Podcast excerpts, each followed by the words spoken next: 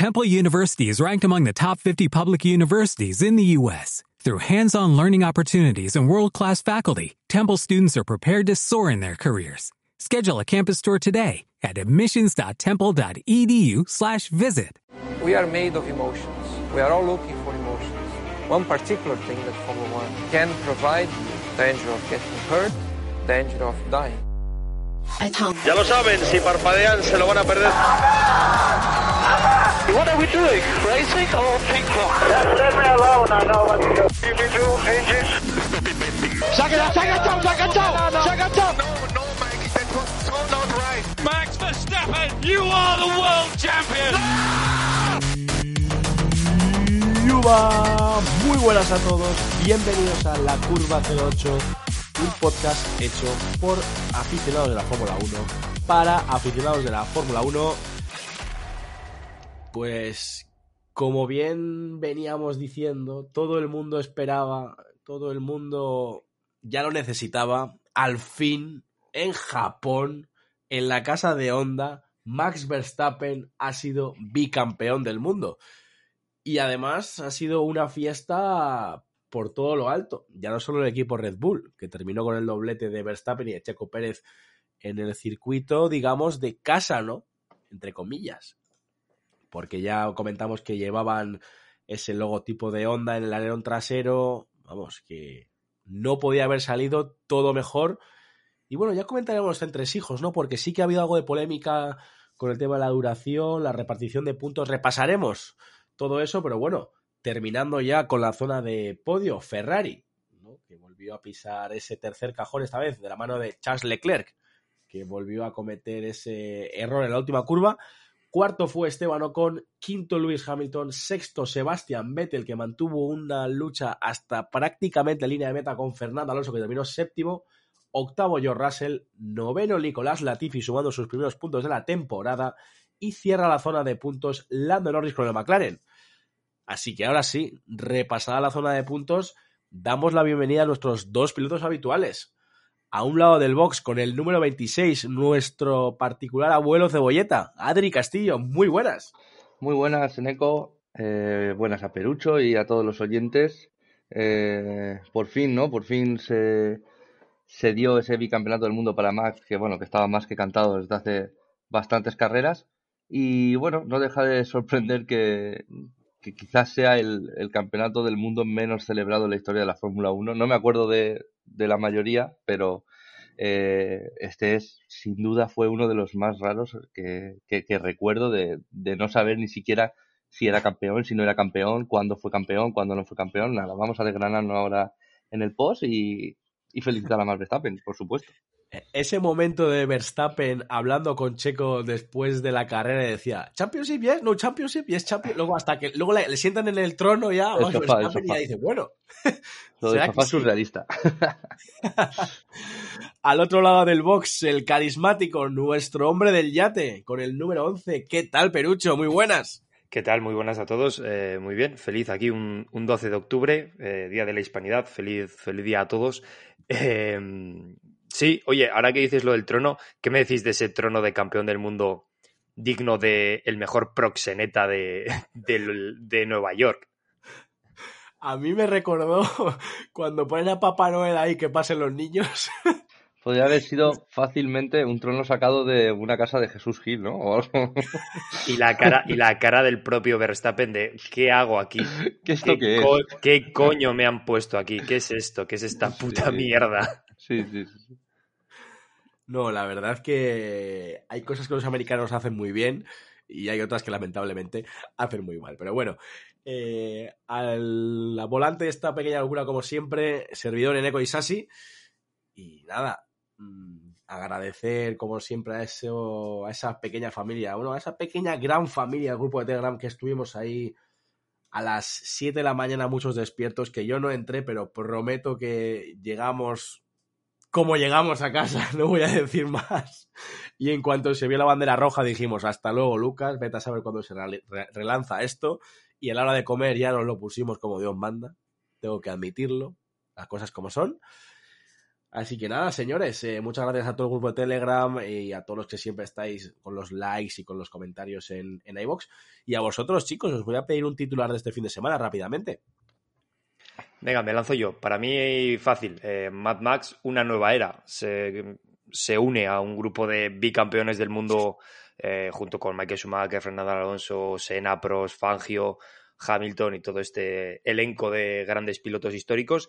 Y, nada, pues como, como decía antes eh, Adri, muchas felicidades a Verstappen. Y la única pregunta que tenemos es hasta dónde puede llegar este, este joven piloto holandés que nos, que nos ha deslumbrado a todos. Em, mi titular, eh, normalmente siempre traigo frases o, o tonterías mías, por eso nunca son buenas. Y, esta vez voy a, si me permite la persona, que supongo que sí, porque no nos estará escuchando, voy a copiar una frase que dijo Albert Fábrega en, en una, no me acuerdo en qué momento del, del post de, de, Japón allí en, en Dazón, y dijo, eh, ganó Max y perdió la FIA. Y me parece un titular eh, buenísimo y espectacular para resumir lo que fue el Gran Premio y para, incluso si me apura, resumir lo que está siendo este campeonato. Así que me voy a quedar con eso. Pues me parece un titular bastante acertado, Adri. Vale, que has hecho un poquito de trampas. Has, hecho como hacía mi padre cuando yo tenía que dibujar, ¿no? que has calcado un dibujo. Bueno, lo has llevado a tu, a tu terreno, que no está mal.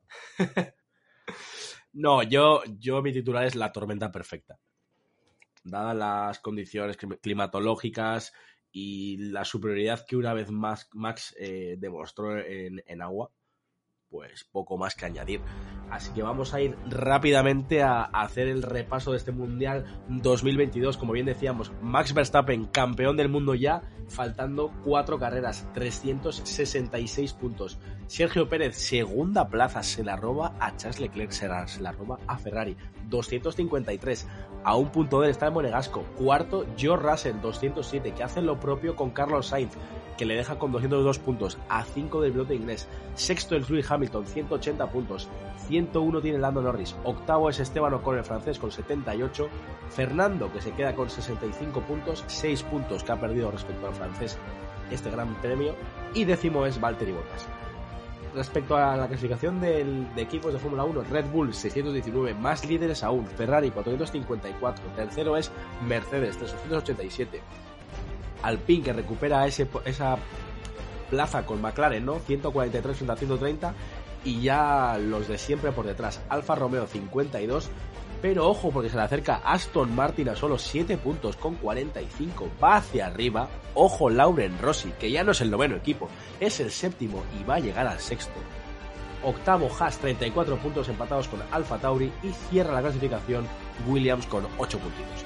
Así que nada, ahora sí, una vez repasado los puntos repasado el Mundial, vamos a arrancar por esa jornada ¿no? del sábado, aunque bueno, también precedida por esos libres, que si queréis comentar algo como siempre, como aquel la primera plaza de Fernando, ¿no? Un poco, digamos, como... Eh, porque yo lo valgo, ¿no? En los libros, anecdótica, ¿no? Sí, anecdótica, pero un poco porque yo lo valgo y aquí estoy, ¿no? Como siempre Fernando deja detallitos y, y bueno, al final precedió la jornada de sábado yo creo que más tranquila de lo normal o de lo esperado. Sí, e, e, es lo que iba a decir a, continuación. Creo que es mucho más tranquila de lo esperado por las condiciones en las que, en las que se estaba dando el fin de semana y, la sesión de clasificación. Esperaba mucho más, mucha más variedad de posiciones en cuanto a lo esperado de cada piloto. Si me tengo que quedar con algo, me quedo con otra vez una pole resuelta por 50 centésimas, no por 0,05 entre Max Verstappen, que esta vez fue el que hizo la pole, Leclerc, que esta vez fue segundo, y Sainz, que tiende a ser tercero, aunque esté muy, muy cerca de los dos gallos, por así decirlo, tiende a estar tercero. Él mismo dijo que, está un poco cansado de quedarse a, media décima de, la pole. Y dos detalles más. Para mí, evidente la, la esta vez eh, la victoria de Ocon sobre Fernando el sábado, tanto y también el domingo, pero estamos hablando del sábado ya le creo que le gana creo que le gana por bastante en clasificación y que no sé si el piloto español eh, podrá remontar de aquí a final de año. Y me quedo con la diferencia eh, mostrada los dos Aston Martin que últimamente estaban haciendo buenas clasificaciones me quedo con un Sebastián Vettel noveno y un Stroll 19 eh, que bueno me parece una diferencia bastante grande para lo que venían haciendo ambos pilotos en, en el sábado Sí, un poco que añadir, ¿eh? por ir, por darle un poquito de ritmo a la jornada de sábado. Eh, yo lo, destacar eso únicamente la, la, pole de Verstappen, que nuevamente se la, se la lleva por un suspiro, y, la, y lo que tú decías, Adri, la, la desilusión que, nos había generado a todos mm, Fernando Alonso con esos libres eh, sobre mojado, ¿no? Pensábamos que mm. podía estar muy, muy, muy cerca de los Ferrari, eh, incluso luchando con, Checo Pérez ahí por la cuarta posición, tercera, eh, y finalmente, bueno, pues se ve superado por Esteban Ocon y por Luis Hamilton. Una pena, una pena lo de Fernando y lo demás, pues bueno, un poco las piezas en su sitio, ¿no? Los McLaren ahí luchando por entrar en Q3, Norris un poco comedido, lo que dices tú, Vettel sacando un poquito la, bueno, la cabeza y, las piezas muy en su sitio. Yo creo que lo interesante, lo, interesante este fin de semana estuvo en la jornada de domingo.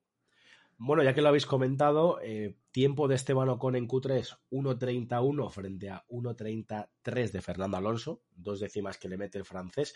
Sobre todo yo creo que meritazo de, de él, o sea, hay que decirlo, este ha sido yo creo que uno de los mejores fines de semana de Esteban Ocon en lo que va de temporada porque ha sido superior a su compañero de equipo de verdad. Y cuando hay que decirlo, hay que decirlo y no pasa nada.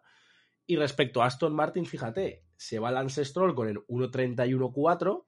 Sí que es verdad que tampoco vamos a compararlo con el 1.35 que hace Sebastián Vettel en Q3, porque evidentemente las condiciones de pista mejoran mucho, pero creo que fue un 1.37 aproximadamente, 8 el tiempo que hace en, Q, en Q1 Vettel. Así que mojadita de, cara, una vez más alijísimo que bueno, el año que viene seguramente nos tocará hablar más de él. Así que nada, rápidamente vamos a pasar, como bien ha dicho Perucho, a la jornada del sábado, que fuera interesante, en la que vimos una salida, una semana más, muy limpia, evidentemente, eh, dejando a un lado de momento el accidente de Carlos, que ya comentaremos después de la salida, pero aparte de, ese toque entre Vettel y Fernando, que me parece de lo más normal en las condiciones en las que estaba lluvia, es decir, no sé lo que pensáis vosotros al respecto, pero yo creo que Fernando no ve a Vettel, al igual que Vettel tampoco ve a Fernando, y todo lo demás muy, muy limpio. Si hay, algo que, si hay algo que comentar de esa salida es la eh, absoluta limpieza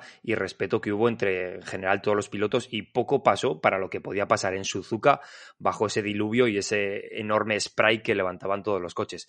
Mm, poco pasó, como digo, lo único, pues los errores que pudo cometer, bueno, eh, realmente solamente vimos el error de, Carlos, ningún otro piloto cometió un error grave de, pilotaje y, y nada, pues lo que dices tú, una salida que muy emocionante también con lo que pasó entre Leclerc, que, parecía que le iba a ganar la, posición a Verstappen, pero luego alarga mucho, mucho, mucho la frenada en la primera curva, que es espectacular, la primera curva de Suzuka es, es maravillosa. Y, nada, pues eh, ahí estuvo también la victoria, ¿no? De, Max Verstappen en aguantarle el tirón eh, justo, en, justo en, la, en la lanzada de la carrera. Y dos vueltas nos duró la carrera en ese, en ese momento. Dos vueltas, bandera roja y, una hora y media de parón. Adri, ¿podemos decir que Leclerc es el pecho frío oficial de la parrilla? Y siento decirlo porque me encanta y tiene un talento enorme. Pero cuando no te estás jugando absolutamente nada, ¿no os pareció un poco lazarillo no arriesgar un poquito más en la curva 1 y 2? Sí, tenemos. Sí, sí, estoy de acuerdo. Quizás tenemos eh, dos pechos fríos en, la, en, el campeonato y quizás los dos sean los dos pilotos de Ferrari, porque es que sí. vengo, vengo a destacar un poco. Eh, primero, voy a decir, antes de meterme con, los pilotos de Ferrari, que se me queda, si no se me queda atrás, la salida de Stroll. Eh, me parece interesante que sí, le pegamos el palo porque el sábado no estuvo, que no estuvo, pero el domingo hizo un salidón en lluvia acercándose al muro eh, increíble, pero increíble, que yo había, hacía tiempo que no había visto a un piloto arriesgar tanto. Y, luego ya nos metemos a, lo que me has preguntado, a los palos de, de a Ferrari, y es que eh, Carlos Sainz, cuando le entrevistan en esa hora y media que hay tanto tiempo para hacer cosas, le entrevistan y dice o, acusa su error al aquaplaning. Y yo, y yo en mi casa pensé, joder, aquaplaning tenían los 20 pilotos, porque iban los 20 en las mismas condiciones y con las mismas ruedas. Algo habrás hecho mal, o sea, un poco más de autocrítica hecho de menos en falta en Carlos y también en Leclerc, porque lo que tú dices, yo creo que si le aguanta más la trazada, el que más tiene que perder ahí es Red Bull y Verstappen, que no él, que ya tiene el campeonato, como yo digo, echado. A ver, tema Carlos, yo quiero hacer un inciso. Le compro el argumento del aquaplaning porque creo que pasa por un charco que los dos de delante no pasan y nadie por detrás vuelve a pasar porque ya lo ven a él como va. Es decir, yo, pero, entiendo la autocrítica, mm. pero joder, eso le puede haber pasado a cualquiera. Es un, que a le pasa a él. Hubo 20 pilotos que pasaron por ahí, solamente uno cometió el error. Es una, sabes que estás saliendo de una de esa curva que normalmente la tracción es muy complicada y tienes que ser muy, cuidado, muy cuidadoso con el gas. Eh, bajo lluvia todavía más. Mm, fallo de piloto 100% y responsabilidad para Carlos. No, es que no se puede poner ningún, no sé, pues ningún ápice, ¿no? Al final es eh, culpa de él y, así lo asumió luego en, el corralito y, y oye, pues, pues mira, mejor que te pase esto ahora que no que cuando te estés jugando un mundial o, que, o cuando te estés jugando una victoria de un gran premio. Es la lectura positiva que se puede sacar. Bueno, y si Carlos tiene que ser autocrítico por este accidente en la vuelta 1 que estáis comentando, bueno, que estamos comentando, eh, ¿qué es lo que tiene que hacer la FIA? Porque creo que se ha vivido una de las mayores vergüenzas que hemos podido ver. Mm, yo no recuerdo una como esta, os lo digo en serio, desde hace muchísimo, muchísimo tiempo. ¿A qué te estás refiriendo? ¿A, lo de, ¿A lo de la grúa o a lo de la hora y media de espera hasta que se relanzase otra vez la carrera? Mira, a mí que me metan una hora y media o cinco horas de espera, sinceramente me parece algo súper, súper, hiper, mega light comparado con una grúa cuando Gasly está en pista. Bueno, ahí yo creo que tenemos que repartir un poco de responsabilidades. Sí, sí, eh, totalmente, sí, sí. Es cierto lo que dices. Pero también bajo normativa, esa grúa podía estar ahí, ¿eh? Bajo normativa, bajo safety car, una grúa puede, puede entrar. Eh, la vimos creo que hace poco en Monza, en las últimas vueltas, que Ricciardo eh, pues también tuvo un, tuvo un problema y, y, los coches pasaban al lado de la grúa con safety car.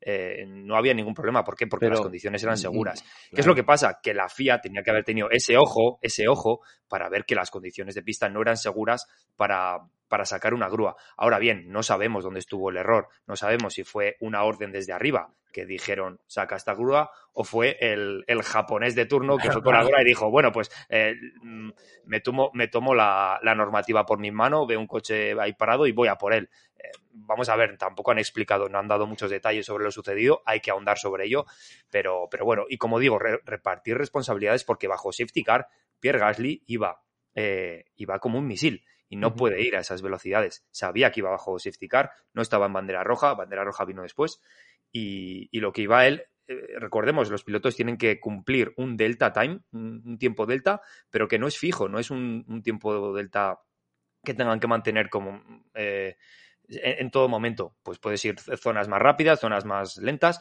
y, Gasly iba a toda pastilla en una zona pues que, bueno, pues tuvo la mala suerte de que, de que estuvo en la grúa. Para mí la sanción que le puso la FIA bien puesta a final de, a final de carrera y yo creo que poco más tengo que añadir. Vale, eh, si queréis vamos un poquito por partes. El tema de Gasly creo que estoy de acuerdo con Perucho, no puedes ir en safety car a más de 200, 250 eh, y mucho menos en esas condiciones. Eh, ¿Qué hace la grúa en pista? Vale, quiero pensar que el, tipo que le da el botón, porque bueno, todos los Marshall están comunicados vía radio, pero hay un botón que van a unas pequeñas cabinas que hay cada X metros en, los muros donde están eh, los comisarios de cada carrera. Pues quiero entender que, no tuvieron en cuenta que había un coche descolgado. Eh, me explico, cuando comentaba Perucho lo de Monza de Ricciardo, cuando tú sacas un vehículo a pista, eh, tienen que estar todos los vehículos eh, reagrupados tras safety car, que al final es el que te marca el, ritmo, no hay delta que valga, eh, te marca el safety car y no puedes ir más rápido que eso, por lo que el safety car acercándose a una grúa puede bajarle a la velocidad que quiera, por muy lentos que vayan a ir los Fórmula 1. Y luego creo que el principal error fue ese, fue no tener en cuenta que había un coche, no sé a quién se le pasó, si al de la grúa que dice Perucho, si al japonés, si al que está en control, pero a alguien se le pasó que había un coche por detrás, que había un coche rezagado. Y en esas condiciones aunque haya un safety car, creo que tienes que tener en cuenta eso y esperar a que estén todos eh, juntos, ¿vale? Por así decirlo.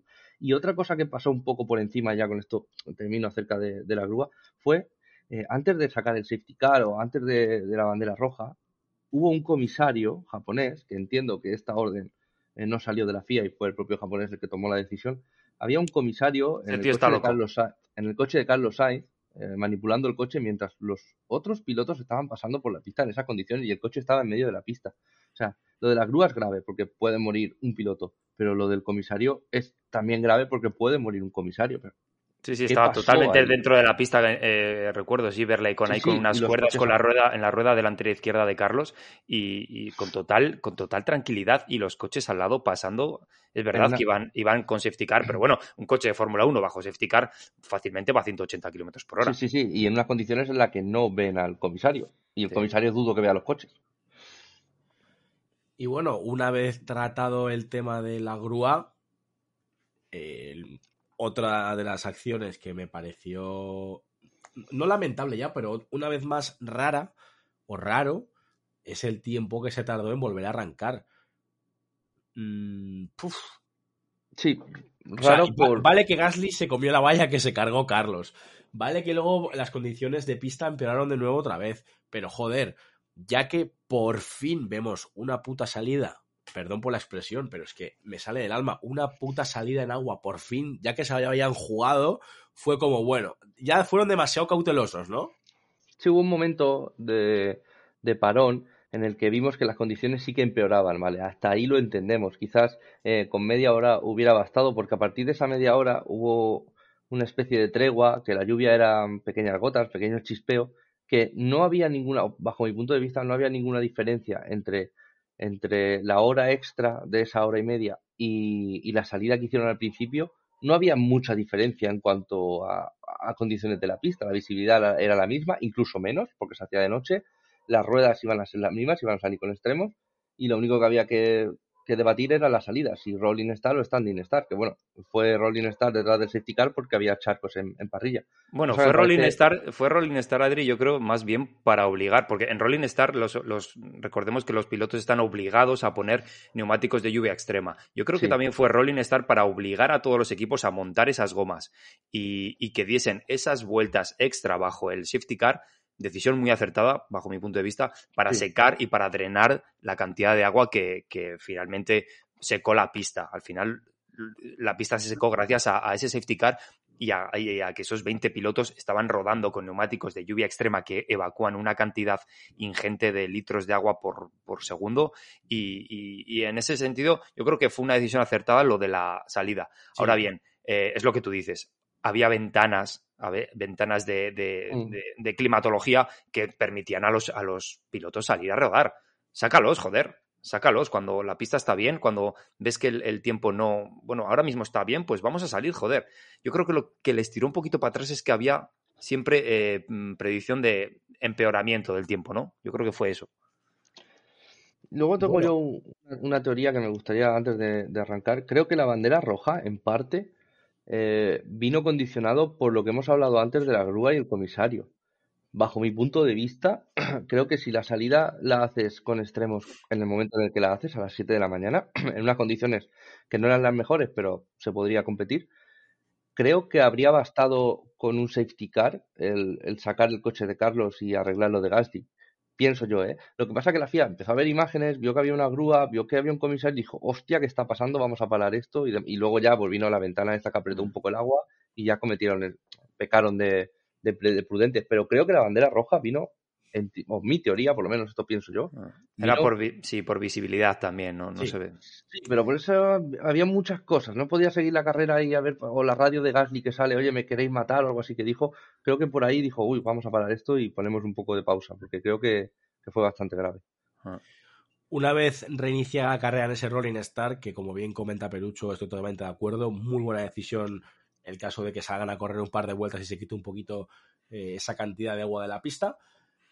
Pudimos ver por una parte una pelea muy interesante, ¿no? Porque es verdad que Verstappen se escapó, le que no le podía seguir y Checo Pérez fue un poquito más agazapado. Vimos una pelea entre Ocon y Hamilton muy bonita. La verdad que recalcando la buena carrera del piloto francés, que en todo momento estuvo muy por el sitio, no como otros, ya comentaremos al final, los pechos fríos, ay, ay, ay. Y vimos, pues, una jugada maestra de Vettel y Latifi, que ya en la octava vuelta, eh, viendo más o menos que se iba a correr relativamente unas 29-30 vueltas apenas por tiempo, pues decidieron entrar a montar intermedios y claro, les comieron la, la oreja a todos los demás. A todos. Eh, fue, no, dejaron ni, o sea, no dieron ni una vuelta con, sin safety car. Se fue el safety car y mientras todos seguían, ellos dos eh, se metieron a, box. Y de hecho, Vettel adelantó a Latifi en, en esa propia parada. Eh, curioso. Mm, ha, salido, ha salido Antonio Lobato ayer en su motor diciendo que Fernando Alonso pidió a su equipo entrar en, esa, en la misma vuelta que, que iba a entrar, que entró Vettel y que entró Latifi y que finalmente se vio que era lo más acertado. Y, como digo, salió, salió Antonio Lobato, no sé, no sé qué opinión nos merece, eh, diciendo que Fernando Alonso pidió, eh, y es información verídica, a su equipo entrar en esa misma vuelta y no, y no le permitieron entrar a box. Eh, me lo creo, me lo creo viniendo de Fernando porque lee muy bien estas condiciones y me lo creo más si cabe viendo una onboard en la que cuando se le dice que puede parar a Fernando en, la, en el triángulo de Casio, en la chicane, en la última chicane de Japón, directamente, eh, aparentemente se pasa de frenada, pero bueno, siendo la única vez que lo hacen todo el fin de semana. Yo lo he visto, lo he visto hace poco. Siendo la última vez que, la única vez que lo hace durante el fin de semana y siendo Fernando Alonso, me parece mm, de dudosa veracidad que se pase de frenada. Directamente ataja, se come la chicane, tira recto, se mete en boxes y dice, bueno, si me ahorro aquí un par de segundos, eso que gano en la parada.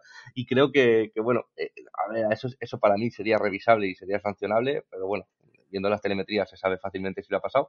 Pero claro, bien, o sea, lo que quiero decir es que me creo las palabras de Antonio Lobato viendo esta reacción de Fernando Alonso después. A ver, si vamos a mojarnos, bueno, vamos a centrar el tiro. Vamos a centrarnos en Fernando Alonso porque hay varias cosas que comentar aquí y hay varias información. Por una parte, lo que decís, ¿no? Fernando ya insistió al equipo de entrar eh, incluso antes que Vettel y Latifi, cosa que no ocurrió. Y al final, lo curioso es que se quedaron los últimos para entrar a intermedios el propio asturiano, Mick Schumacher y Wang Yuzu.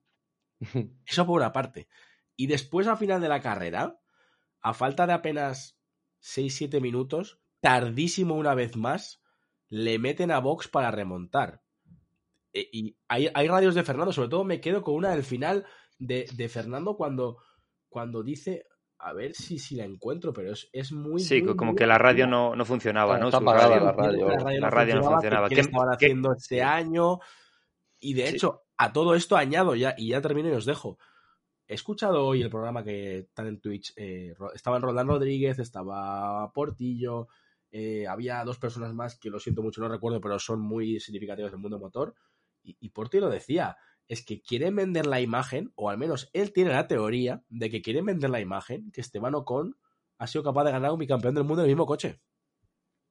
bueno, eh, me importa. ya no si es prensa y por vender, no lo sé. Pero coño, es que llevan dos carreras desde que firmó por Aston Martin a, nivel de decisiones que parece eso el, el muro de Ferrari, cojones bueno, puede, puede ser. Eh, teorías conspiranoicas aparte, eh, prefiero centrarme en la carrera. Eh, lo que decías de la segunda parada de Fernando, fue una buena decisión, pero fue una tardía decisión, porque fue una, forma de protegerse de, Russell que venía muy fuerte y montar unos neumáticos, unos neumáticos más frescos. yo creo que fue una, una, buena decisión. No sé cómo lo vio Adri, pero únicamente le faltó entrar tres vueltas antes sí. entró a, falta de seis minutos, que, al final eran muy pocas vueltas, empezó a remontar y, le fue bien porque finalmente protegió esa, esa posición. Pero, pero el tema es que podía haber, eh, podía haber sacado mucho más partido a, ese neumático, a ese juego de neumáticos nuevo. Sí, poco que añadir. Al final eh, está claro que valoras la parada posterior y, quedas en la misma posición que estabas que en principio eso es bueno por el ritmo que venían que tenían eh, los pilotos de detrás, no pierdes posición, Sí que es verdad que se queda a 0-0-11 de pasar a Vettel en, una maniobra que hablaremos o hablaré por lo menos más tarde. Y, creo que es acertada, pero viene tarde, como tú comentas, poco más que añadir. Es, simplemente es la tónica de lo que está haciendo Alpine este año. Ya no solo por las teorías conspiranoicas que, vosotros comentáis, sino antes de saberse la decisión de, si Fernando renovaba o Fernando se iba a otro equipo, eh, también habían decisiones como la de Yeda, recuerdo que no se hizo nada en, en la guerra con Ocon, no sé, decisiones quizás en el límite que yo no creo que sea tanto porque quieran vender la moto de que Ocon va a ganar a, Alonso o que lo puede ganar, sino de que creo que en Alpine han decidido no, no tener orden de equipo, ni para bien de Fernando ni para bien de Ocon. Me quedo también, eh, ya desmarcándonos un poco el tema de Fernando, de las declaraciones de Charles Leclerc al final de la carrera, ¿no? En las que, bueno, decía que evidentemente eran de los coches que más rápido calentaban las ruedas, pero esto les perjudicaba al final y, hacía que prácticamente terminaran las lonas, que es lo que le pasó a Charles, ¿no? Pero, joder, con lo bien que aguantó, eh, lo que pasó en la última chicane es un error de piloto que no puede ocurrirte. O sea, puede ocurrirte a falta de cinco vueltas, macho, pero no a falta de tres curvas para terminar la carrera.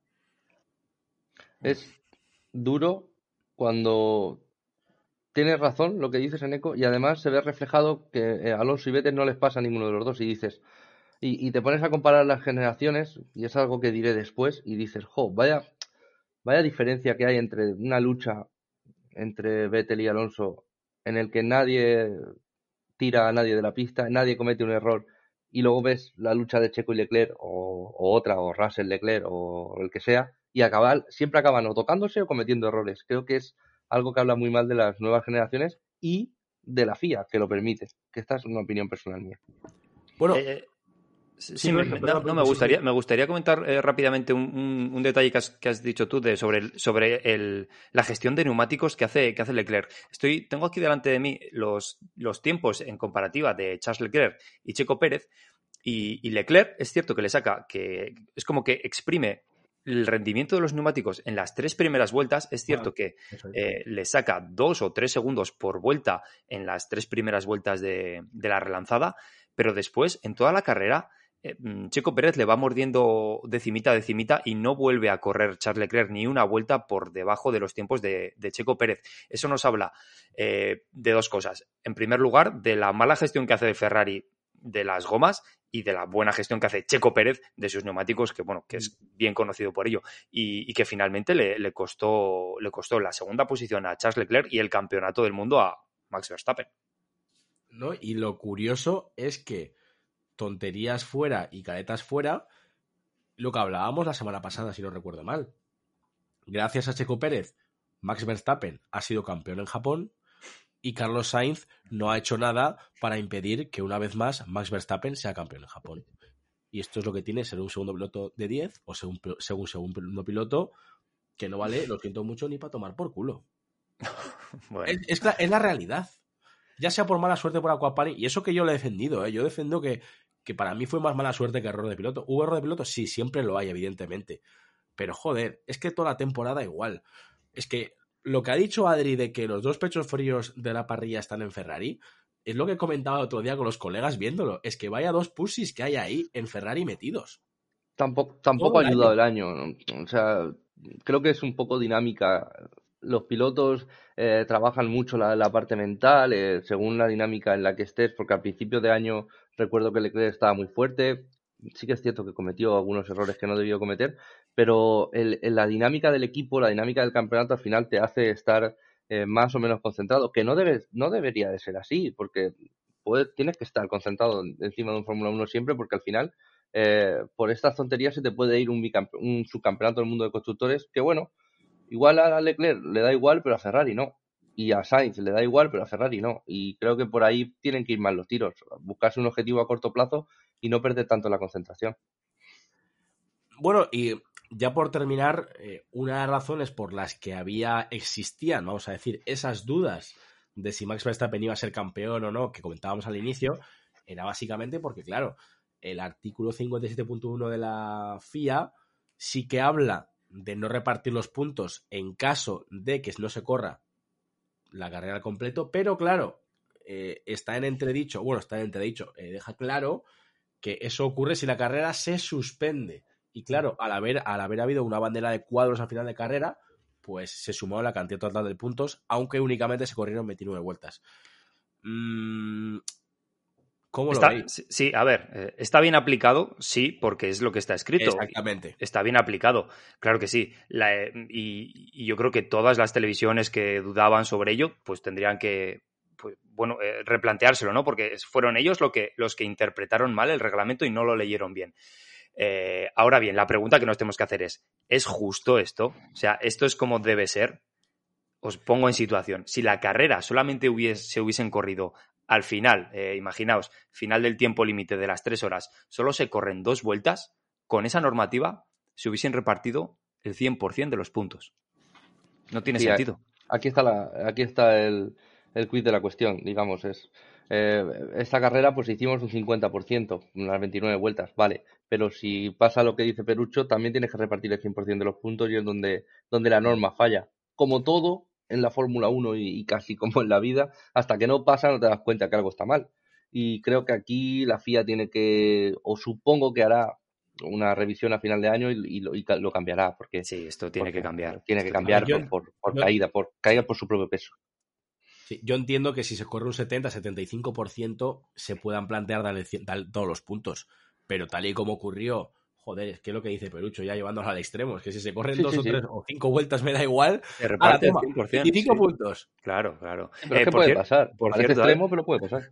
Por cierto, Neko, ya que, has, ya que has dicho lo de la bandera de cuadros, no sé si sabéis que eh, hubo, hubo cierta confusión con, con el límite de vueltas que tenían que dar los pilotos porque la carrera terminó por tiempo. Max Verstappen pasó con cuatro segundos eh, de más por la línea de meta y esa fue su última vuelta de carrera, cuando realmente el reglamento, o sea, estuvo mal, estuvo mal el final de carrera, el, protocolo estuvo mal, mal aplicado. El reglamento estipula que con el crono a cero, cuando está a cero, el piloto que va líder debe dar otra vuelta. Eso es, esa y eh, otra, ¿no? Exactamente. Eh, tiene que hacer una final lap. Exactamente. Y, cuando a Verstappen le dijeron esa final lap, o cuando, mejor dicho, cuando en, los, en la serigrafía eh, de las pantallas ponía final lap, Verstappen había pasado todavía con cuatro segundos por la línea de meta. Eh, también hay que corregir eso porque estuvo mal. Hubo, nos quitaron una vuelta de carrera, cosa que pues luego no solo se aplica a, Verstappen, sino que tenía puede, puede, tener más repercusiones con Fernando, con Leclerc y con todos los pilotos que venían detrás teniendo alguna lucha. Sí, aquí digamos que el error no está en la norma, porque la norma está bien escrita y bien descrita y ha pasado otras veces. El error está en la aplicación de la norma, que no lo hicieron había mucha prisa porque, porque ganara Honda y Max Verstappen y ya está, ¿no? oye, ahora, que, ahora que dices eso, te voy a traer un dato. Ahora que dices con la prisa de por qué ganase Honda, em, la sanción eh, ganó, ganó Max Verstappen, recordemos, por la sanción que se le pone a, Charles Leclerc y que y realmente y finalmente Checo Pérez acaba segundo y Charles Leclerc tercero. Bueno, eh, entiendo, perdón, Perucho, que si no ninguno hemos dicho nada, es que los tres vemos obvio y lógico eh, esa sanción de 5 segundos. Sí sí sí, sí sí poco más que añadir. Bueno, el dato que quiero traer es, eh, recordemos, echemos un poco la, vista atrás y cuánto tiempo tardaron en sancionar a Checo Pérez por el incidente con los 10 coches que tienes que dejar de margen en Singapur. ¡Qué eh, buena! ¿Cuánto tiempo se tardó? bien traídas.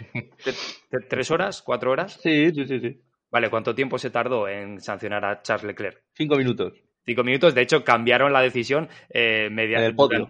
en el, no, ni, durante, la de prensa previa al podio. Durante la entrevista. Abajo. Durante la entrevista. los coches, de hecho, aparcaron, los coches aparcaron con Leclerc segundo, ¿no? En el, con el cartel, y en la entrevista ya hicieron el cambio. Sí, pero Sí, exacto. Que está bien, que está bien aplicado, pero joder, vamos a aplicárnoslo a todo. Que si, si es evidente y es flagrante una, una sanción que hay que poner, por favor, no nos hagáis esperar tres horas para tener el ganador de la carrera, por favor. ¿Ves? Es que no es tan difícil, ¿no? Es para decirle al director de que no es tan difícil hacerlo bien. Qué casualidad, ¿eh?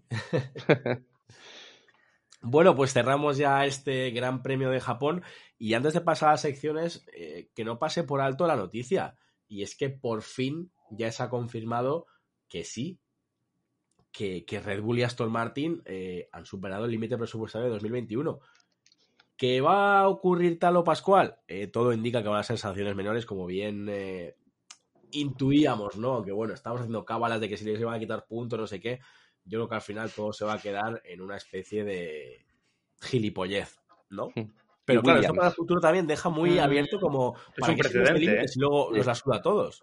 Tenemos a Red Bull, a Aston Martin, que se han pasado el presupuesto bastante, y tenemos a Williams, que se lo ha pasado un poco, y a Williams ha pagado una multa este año. O sea, Williams ya está, digamos que tiene la pena pagada. Y ya quedarían tanto Red Bull como Aston Martin, que son los que más han superado ese límite, eh, mm, para pagar o para que le multen. Realmente, realmente, Adri, el límite solamente lo ha, superado Red Bull. ¿eh? eh Aston Martin y, Williams tienen irregularidades en el procedimiento. Williams lo, envió tarde y Aston Martin era, pues, eh, bueno, lo determina así como irregularidades en el procedimiento con el reglamento financiero. El que se ha pasado únicamente ha sido Red Bull. ¿Sabéis la coña, no? ¿Sabéis la coña? ¿Has visto lo que ha dicho Red Bull? ¿Qué coña? Que se debe a el catering. Que se, que se ve que han invitado a mucha gente famosa y se les ha ido el dinero ahí. Eso dice Red Bull, ¿eh? Esto es verídico, esto lo he leído, esto es verdad. Dice que es por el catering. A ver, lo que sí que es verdad es que al final no deja de ser una auditoría. Entonces, claro, irregularidades entiendo que hay cosas que no cuadran con lo que están justificando. En teoría no se habrán, a lo mejor no se habrán pasado como tal, pero sí que, oye, estos gatos que imputas, como dice Adri, pues yo qué sé, a, a invitar aquí a, a, los perros de los famosos, pues no me cuadra mucho.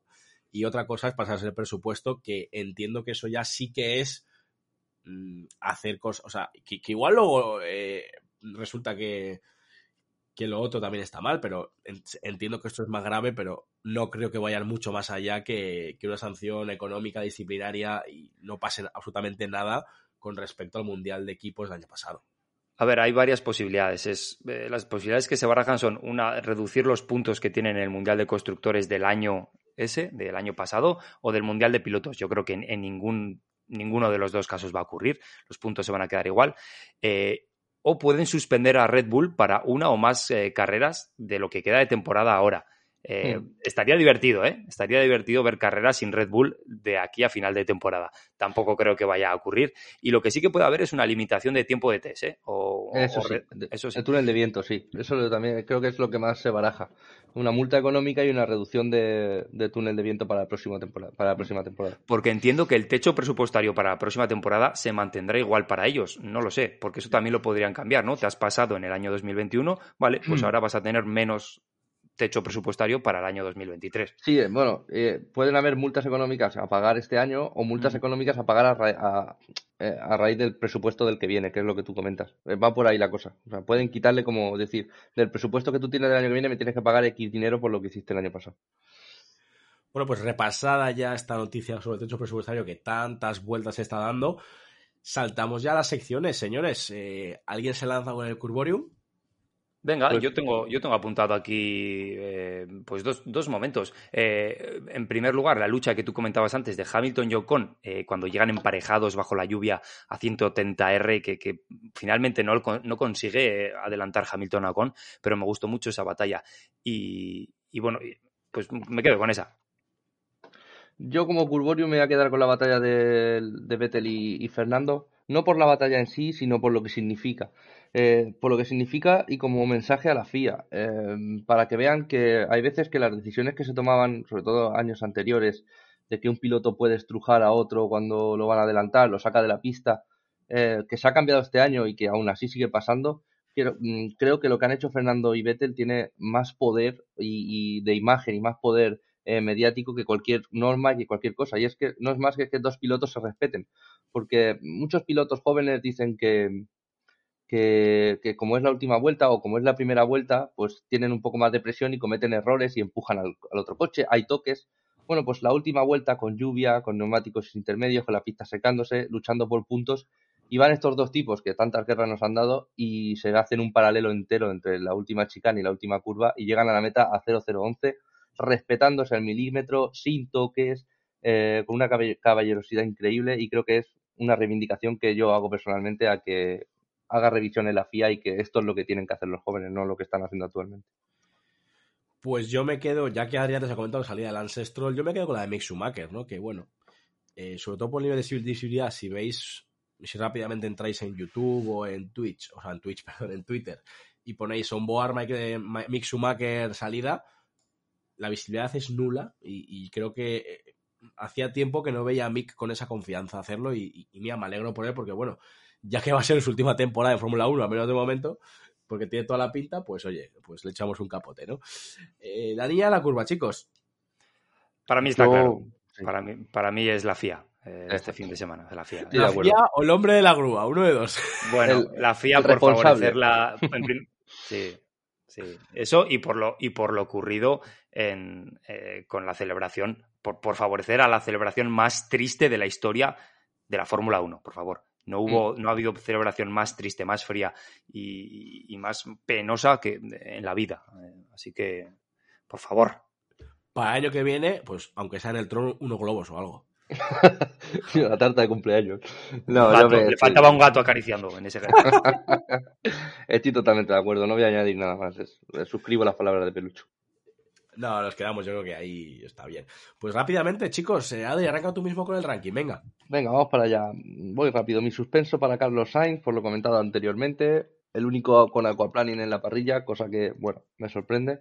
Él puede mejorar, se lo voy a dar a Lando Norris porque creo que, hablando de dinámicas, como he hablado antes los pilotos de Ferrari, creo que Lando está en, en esta espiral y en esta dinámica de un McLaren que bueno, sí, de vez en cuando te hace una carrera buena como el fin de semana pasado, pero por lo general no. Y creo que Lando tiene mucho más potencial de lo que está demostrando. El año que viene le van a exprimir y le van a apretar. Mi notable, y me sorprende meterlo, pero es que es la realidad, mi notable es para la Tifi. Primeros puntos en Fórmula ¡Oh, 1. Primeros puntos en Fórmula 1, noveno, eh, gran carrera. Oye, gran carrera, acierto con, con los neumáticos y el sobresaliente, si no se lo damos al campeón del mundo, no se lo damos a nadie. Pues poco diferimos hoy. Eh, lo tenemos prácticamente igual. Suspenso para Carlos Sainz, falló cuando nadie más lo hizo. Aprobado alto bien eh, para. Yo ahí sí que eh, digo Esteban Ocon por ese cuarto lugar, solo tuvo que aguantar las acometidas de Hamilton y es lo que hizo y aprovecharse de los errores de delante. Y, eso, el notable sí que se lo he dado compartido a Latifi y a Vettel por las por, interpretar bien las condiciones de pista y por arriesgar. Y, desde luego que el sobresaliente va para Max Verstappen, que entra en, como hemos dicho antes, en el elenco de los bicampeones del mundo de Fórmula 1. Sí, ¿no? Un poco la línea. ¿eh? Al final, eh, voy a empezar de arriba abajo. Eh, sobresaliente para Mad Max, para el equipo Red Bull, para Sergio Pérez. Yo creo que es ya el toro ha llegado para bien decís al principio, ¿eh? puede ser para, instalar un nuevo legado y Mad Max ya lleva dos consecutivos y cuidado porque si ese coche está al nivel de pelear carreras, por talento Max va a ganar, como lo ha hecho este año y lo ha demostrado muy bien este año. El, el aprobado alto, digamos, se lo voy a dar a... ¿A quién? A la Tiffy, venga. A la Tiffy me ha gustado Adri, venga. La Tiffy, ya que aquí puntúa el chaval por una vez y como Mick Schumacher ya me ha dado pena y ya se va a dejar la Fórmula 1, la Tiffy también, pues hala. Uno que nos ventilamos a tomar por culo. Eh, después, el suspenso para mi gusto, o el puede mejorar más bien, el puede mejorar para los dos pechos fríos de Ferrari. Nada más que añadir. O sea, los tifosis, si es hasta los cojones, los entiendo perfectamente. Y el suspenso se lo voy a dar al equipo Alpine. Ya, ya basta de joder a Fernando. Yo sí creo en la teoría que os he planteado antes de conspiranoica. Creo que mm, si hay un ser humano rencoroso, es un ser humano francés y además eh, es fácil contagiar a los demás del equipo, así que nada, al pin, que os den por el culo de una puta vez. Eh, lo siento ser tan duro, pero es así. Y, nada, chicos, yo creo que con esto ya podemos ir cerrando el episodio de hoy y que nada, en unas semanas nos plantamos ya en el Gran Premio de Estados Unidos. Sí, yo creo que, bueno, eh, se nos ha olvidado comentar, yo creo, eh, eh, tanto en este programa como en el previo, la, bueno, que el fichaje de Nick de Bryce por, por la escudería Alfa Tauri y, el efecto dominó de, de Gasly a Alpine, por cierto. ¿Ah, no lo dijimos en el previo? Me parece que no. Pues este no, lo sé, no lo sé. ¿eh? Yo mm, lo tengo aquí en la cabeza. Yo, creo que, yo creo que no lo hemos comentado. Puede ser. No, ¿eh? no, hemos, no, hemos, hablado de The Bryce, y, o, igual lo hemos comentado muy por encima, ¿eh? pero bueno, eh, hablaremos en el previo del siguiente Gran Premio, seguro. Sí, comentamos creo que rumores acerca después de la carrera que hizo en, cuando sustituyó a, Albon, pero no comentamos lo que pasó, así que... No, no porque fue, fue en Japón. sí. El anuncio, puede ser. Sí, sí, claro. El, anuncio fue en Japón, antes de llegar. no, Lo hemos, no, lo hemos, comentado. bueno, pues rápidamente, chicos. Eh, a ver, lo de, lo de Gasly yo creo que estaba ya bastante cantadito después de, todo el tema este de, pues eso, los franchutes y su ecosistema. Bueno, no voy a hablar de Francia, que si no acabo mal. Pero el tema de Debrais, pues oye, merecidísimo, ¿no? Una oportunidad que no es un piloto joven, ¿eh? 26 años, si no recuerdo mal. Eso es, 27 palos, 27 palos, que todo el mundo tenemos ahí la idea de que, que viene joven y no, no, no, que es un, es un tío hecho y derecho. Le llega un poquito tarde la oportunidad, pero bueno, sin duda ha demostrado tanto calidad tanto en la Fórmula 1 cuando debutó como en otras categorías. Entonces, es merecido. Poco más que añadir. Y lo de Gasly, esa era un secreto a voces. Eh, solo hacía falta que se pusieran de acuerdo todos, todas las partes. Bueno, pues ahora sí damos carpetazo y final a este post del Gran Premio de Japón. Hoy no he hecho el intro en japonés, porque bueno, ya hice bastante ridículo el otro día, pero bueno, todavía tenemos cuatro grandes premios y seguro que vamos a tener momentos muy divertidos. y como siempre compartidos con todos los espectadores que nos escucháis desde todo el mundo. Muchísimas, muchísimas gracias a España, a Estados Unidos, a México, a Andorra, a Francia, a Argentina, Colombia, y no voy a hacer coñas de Colombia, ya más eh, Reino Unido, Perú, Bélgica, Alemania, Marruecos, Venezuela, Emiratos Árabes Unidos, Canadá, Suiza, Costa Rica, República Dominicana y cuidado que entra un nuevo país. Ojo, ojo, Turquía, gracias por esos implantes de pelo que son la polla, tío, parecen de verdad, joder. Así que nada, nos escuchamos, nos amamos, nos queremos en apenas unos días o unas semanas aquí en la curva Chao, chao.